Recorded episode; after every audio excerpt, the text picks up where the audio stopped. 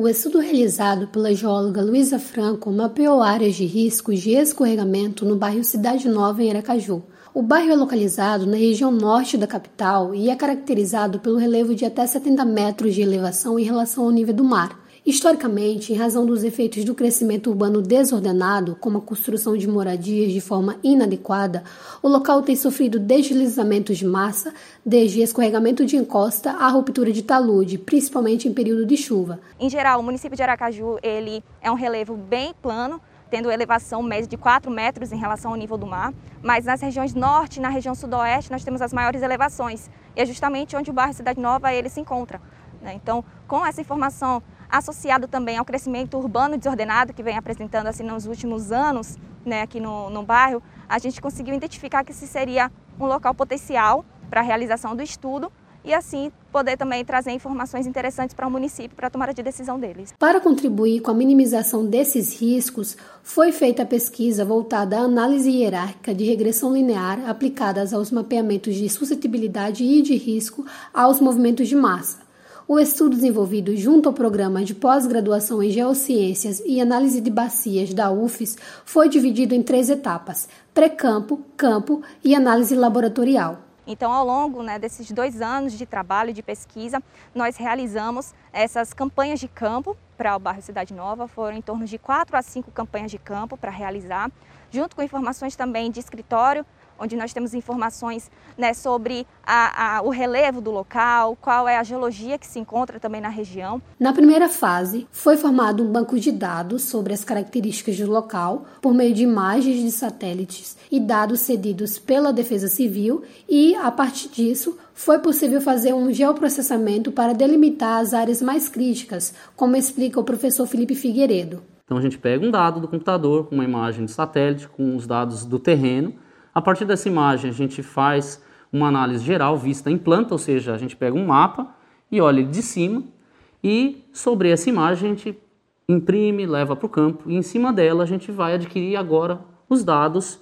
que têm uma relação direta com a moradia ou com as casas e a proximidade de cada moradia em relação ao terreno. Daí a importância de a gente olhar o mapa primeiro. Então, sabendo desses lugares onde a moradia está posicionada em relação ao terreno e sabendo também da probabilidade, por exemplo, daquela região ter uma chuva, ou ter um evento chuvoso, ou um mês, ou um período do ano mais chuvoso, a gente já vai trabalhar para fazer uma análise prévia de quais são os locais com maior potencialidade de ter um escorregamento. No campo, foram utilizados drones para visualizar o local e, além disso, os moradores responderam um questionário com informações sobre, por exemplo, a quantidade de residentes nas casas, históricos de deslizamentos e presenças de rachadura nas residências. Em campo, nós fomos atrás né, das informações junto aos moradores das comunidades que visitamos para coletar informações né, sobre o relevo, se já tinha ah, ocorrido algum deslizamento anterior naquele local. Com essa ficha catalográfica que nós temos de informação, também perguntamos se tem presença de trincas, rachaduras nos terrenos, nas moradias. Vemos também a questão da drenagem, se está tendo é, na região, se tem é, lançamento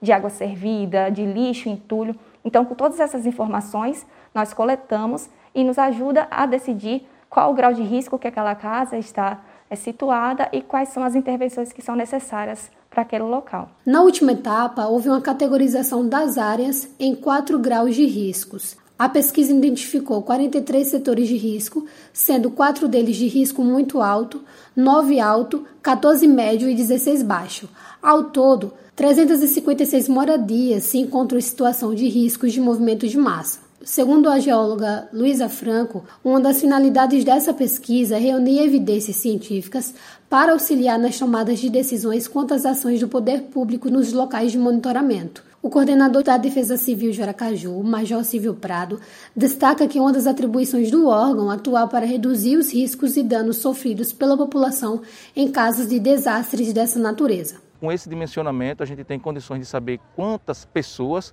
residem em áreas de risco e quantas moradias estão construídas nessas áreas para que a gente tenha também um monitoramento para que não haja aumento de construções nessas áreas e que